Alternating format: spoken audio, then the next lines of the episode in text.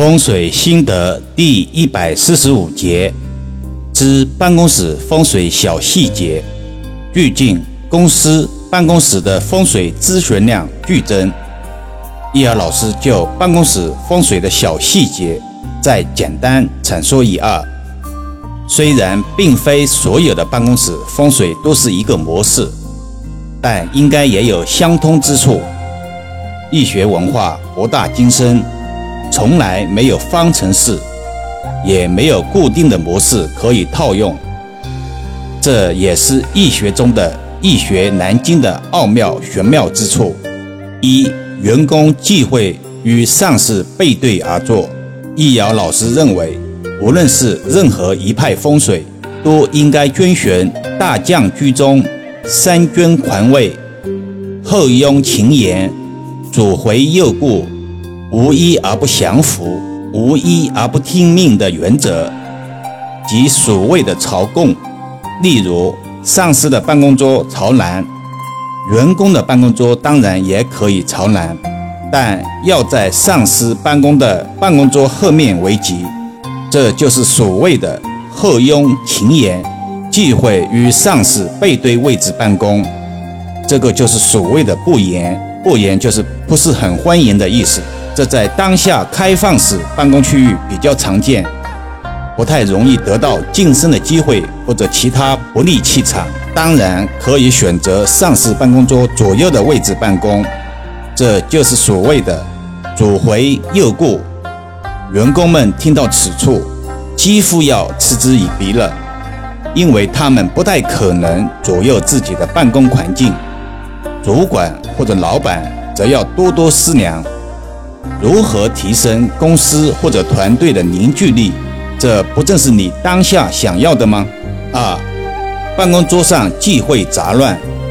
有些人喜欢把办公桌堆满文件，以显示自己的工作量以及努力程度。殊不知，现在的上司都是人精，不太好糊弄，只看结果，不看过程，是当下公司常用的手法。办公桌上太过堆满了文件，反而给上司以工作效率低、协调能力差等不利影响。从风水上来讲，办公桌堆满所谓的文件，造成了垃圾煞，形成乱的气场，从而影响当事人的思维判断，容易引起口舌是非或者同事之间的关系。易阳老师常讲，风水其实就是环境学。如何利用环境提升自己的气场，达到天人合一的境地，而不是与环境背道而驰、互不妥协。所谓人法地，地法天，天法道，道法自然，就是这个义理。三，办公桌忌讳近柱子而坐，每个建筑物都离不开梁柱，如人离不开骨架一般。办公室内。有柱子几乎无可避免。如何利用办公室区域环境，把梁化煞为权，非常关键了。柱子在风水中分两种，与墙壁相邻的柱子，风水称之为柱刀煞；独立于空间的柱子，风水称之为房中针，都是对当事人的健康有不利的影响。如果不幸与柱子相邻而坐，则需要适当利用书柜内置或者调整办公桌位置朝向等手段来做化解，把煞气化实为虚，则无碍。今天的分享主要阐述三点细节，也许有益友听不太明白或者无力执行，这些都是正常现象。哪有一篇短音频就可以化解所有风水煞气的道理？易遥老师分享几百集的短音频以来，也不敢有此奢望。